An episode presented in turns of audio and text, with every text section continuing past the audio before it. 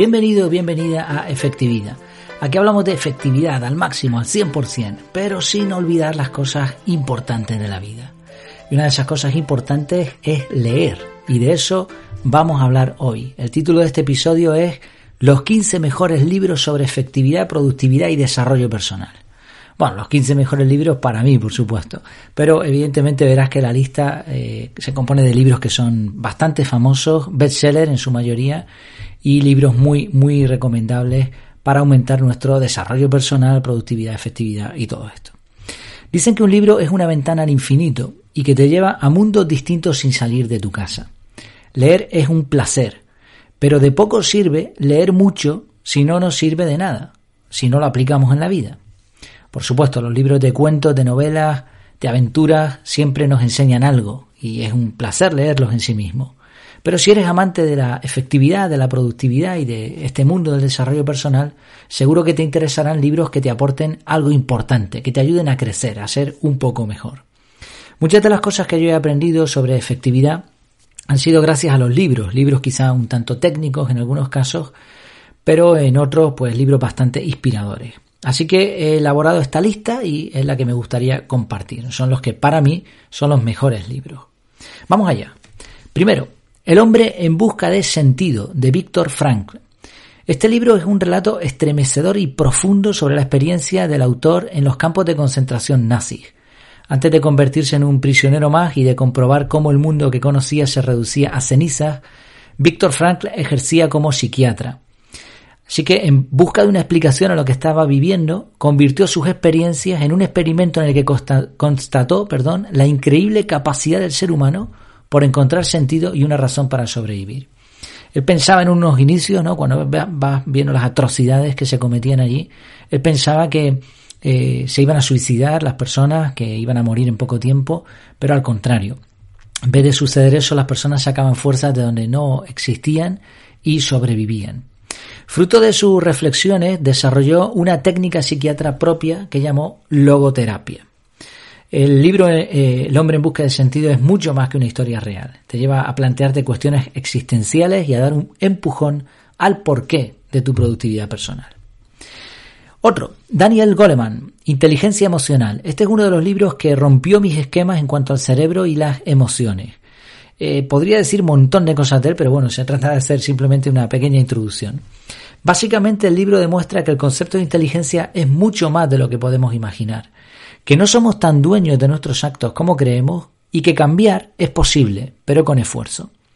Entendiendo cómo funciona nuestra mente, este libro te va a ayudar a mejorar tu persistencia, tu motivación y las habilidades sociales que necesitas para dar un salto en tu desarrollo personal.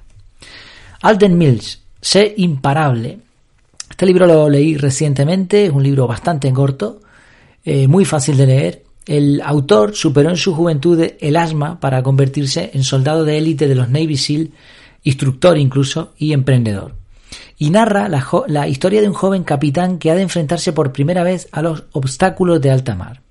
El, el, libro es interesante porque va explicando historias reales de él mismo, como soldado, como emprendedor, y al mismo tiempo va mezclando capítulos de, este, de esta historia inventada en un sitio inventado, pero que enseña bastante de lo que es un mentor, cómo se pueden conseguir objetivos, los sacrificios que hay que hacer y ciertas creencias limitantes. Vamos allá con otro, El poder de los hábitos, de Charles Duhigg, o algo así, ¿no? D-U-H-I-G-G. Eh, bueno, voy a citar dos libros mm, similares, este El poder de los hábitos de Charles Duhigg y James Clear, Hábitos atómicos. En el primero se explica eh, desde el comienzo del hábito hasta el final cómo funcionan los hábitos y este libro es más bien una especie de manual para recurrir a él tremendamente interesante. Y creo que la combinación con el otro, con hábitos atómicos, es ideal porque con estos dos vas a entender cómo funcionan los hábitos. Y desde luego, si los implementas, pues cómo poder vivir mejor. Para mí eso, el primero, eh, el poder de los hábitos es una especie de manual de consulta, una lectura inicial, y el segundo, hábitos atómicos, el aprendizaje de cómo se ponen en marcha hábitos de mejora continua. Brian Tracy, tráguese ese sapo. Bueno, eh, este libro es buenísimo. Sencillamente no hay tiempo para hacer todo lo que podemos. Entonces tenemos que priorizar. Y la gente que tiene éxito, este, ya sabes lo del éxito, éxito entre comillas, bueno, que pone en marcha muchos proyectos y que hace muchas cosas importantes, todo eso. Como saben esto, que no puedes con todo, deciden hacer primero lo más importante. Entonces, en este libro hay 21 estrategias para saber cómo diferenciar lo importante de lo no, de lo no importante, a poner en marcha rutinas para hacer primero lo primero y conseguir mejorar tu productividad. Así que se trata de eso, de primero tragarse ese sapo. Si tú te tragas un sapo nada más comenzar la mañana, así en frío, eh, después todo lo que venga será bueno. Él lo explica ahí bien, ¿eh? es un libro muy interesante y también con algunos tintes cómicos. La semana laboral de cuatro horas, Tim Ferris. La semana laboral de cuatro horas, ¿a quién le gustaría? Eh? Pues nada, de eso trata el libro. Olvídate del trasnochado concepto de jubilación y deja de aplazar tu vida. No hace falta esperar. Existen demasiadas razones para no hacerlo. Eso es lo que promueve este libro. Es un libro controvertidísimo, controvertidísimo, eso es, con métodos potentes y eficaces. Métodos que, a él le funcionaron, que después, bueno, la ética es otra cuestión. Eh, yo me resisto a creer todo lo que él cuenta, pero con el tiempo he tenido que reconocer que algunas de las cosas que él decía son así. Entonces, bueno, este es un libro para aplicar de forma práctica. Y en cuanto a la ética de algunas ideas, por mencionar algo muy rápido, él dice que ganó un torneo de un tipo de lucha, no sé qué tipo de lucha era exactamente, pero bueno, era, era de combate, ¿no? Y eh, vio un resquicio en la normativa en donde te pesaban antes del concurso. Entonces, ¿qué hizo? Bueno, pues adelgazó un montón, porque por lo visto Tim Ferris es una persona de una envergadura bastante grande, adelgazó un montón y entonces entró en una categoría inferior a la que le correspondería. Después se dedicó a comer otra vez, a, volver a tener su cuerpo y cuando llegó allí no podían con él, pero no podían con él porque los otros eran unos renacuajos en comparación. Entonces, bueno, de eso va el libro, de buscar técnicas para conseguir resultados. Luego, claro, allí le, abuchearon, le criticaron, pero él, se llevó la medalla, ¿sabes? O sea que por eso mejor decidamos nosotros mismos después la aplicación. Organízate con eficacia, David Allen. Este está considerado por la revista Time como el libro de autoayuda empresarial imprescindible de la década. Aquí se explica el sistema GTD, Getting Things Done, eh, con la premisa de pensar con claridad liberando nuestra mente del estrés. Hay que decir que no es de lectura fácil pero es imprescindible si quieres un método de organización personal, sea que decidas usar GTD o no. Yo no uso GTD, yo tengo mi propio método, como sabes, el método CAR, pero es que este libro fue la, puerta ¿no? a, a todo este mundo. Y en combinación con este, de José Miguel Bolívar, aprende a liberarte del estrés con GTD. Este libro es de un autor español y por lo tanto va a ser mucho más sencillo de leer, va a explicar muy bien el concepto de GTD y es ideal para combinarlo con el, con el anterior. Stephen Covey, Los siete hábitos de la gente altamente efectiva. Espectacular. Otro libro impresionante. Siete etapas para adaptar tu personalidad, mm, paradigmas que puedes aplicar en todos los ámbitos de la vida. Es probablemente uno de los mejores libros que he leído hasta la fecha y de donde más enseñanzas prácticas he sacado. Creo que cualquier persona que quiere ser efectiva debería leer este libro. Le consideran la Biblia de la efectividad, de hecho. Así que si no tienes tiempo para todos los libros, empieza por este. Daniel Kahneman, Pensar rápido, pensar despacio. Otro libro que habla sobre el funcionamiento de la mente de manos de un, premio Nobel de Economía y padre de la psicología conductista. Eh, aquí se explica los sistemas que modelan cómo pensamos y los tipos de pensamiento que tenemos para aprovecharlos en según qué situación. Dale Carnegie, Cómo ganar amigos e influir sobre las personas. Este no es un libro nuevo, es antiquísimo, pero sigue siendo tan válido como cuando se escribió. Eh, imprescindible si quieres vender algo.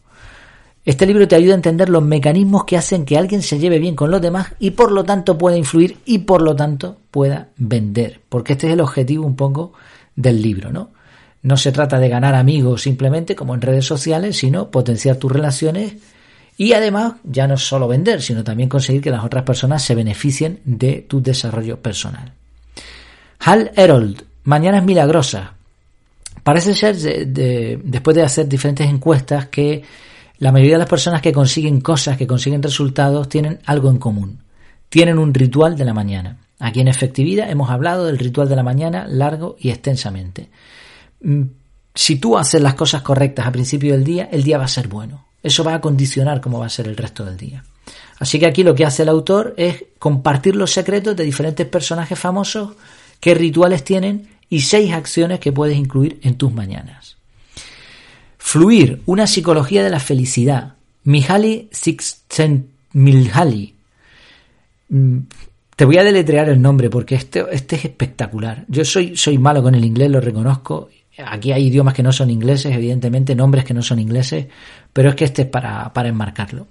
C-S-I-K-S-Z-E-N-T-M-I-H-A-L-Y-I.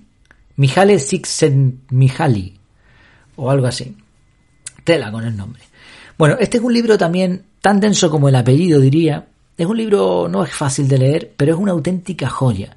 Este libro analiza con detalle por qué algunas personas se sienten más felices que otras.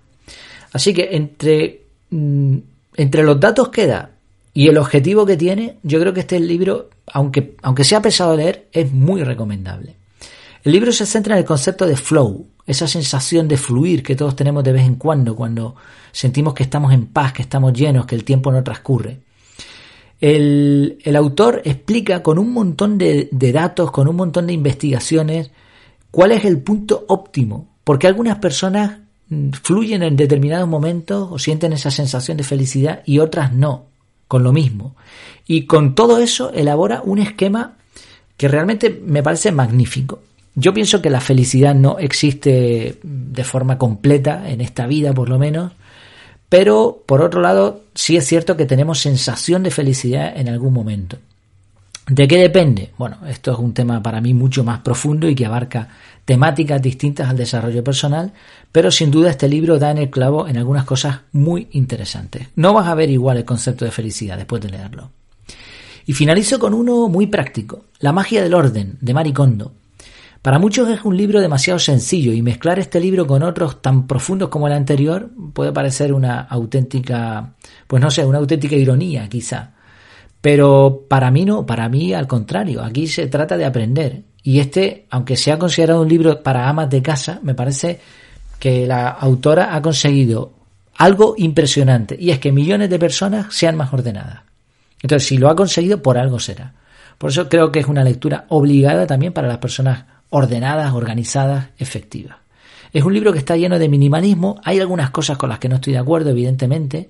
Tiene una parafernalia quizá excesiva para algunas cosas, pero desde luego el sistema de orden que tiene es espectacular. Y si lo aplicas en un escritorio, en la casa o en, o en tu coche o en donde sea, vas a ganar un montón.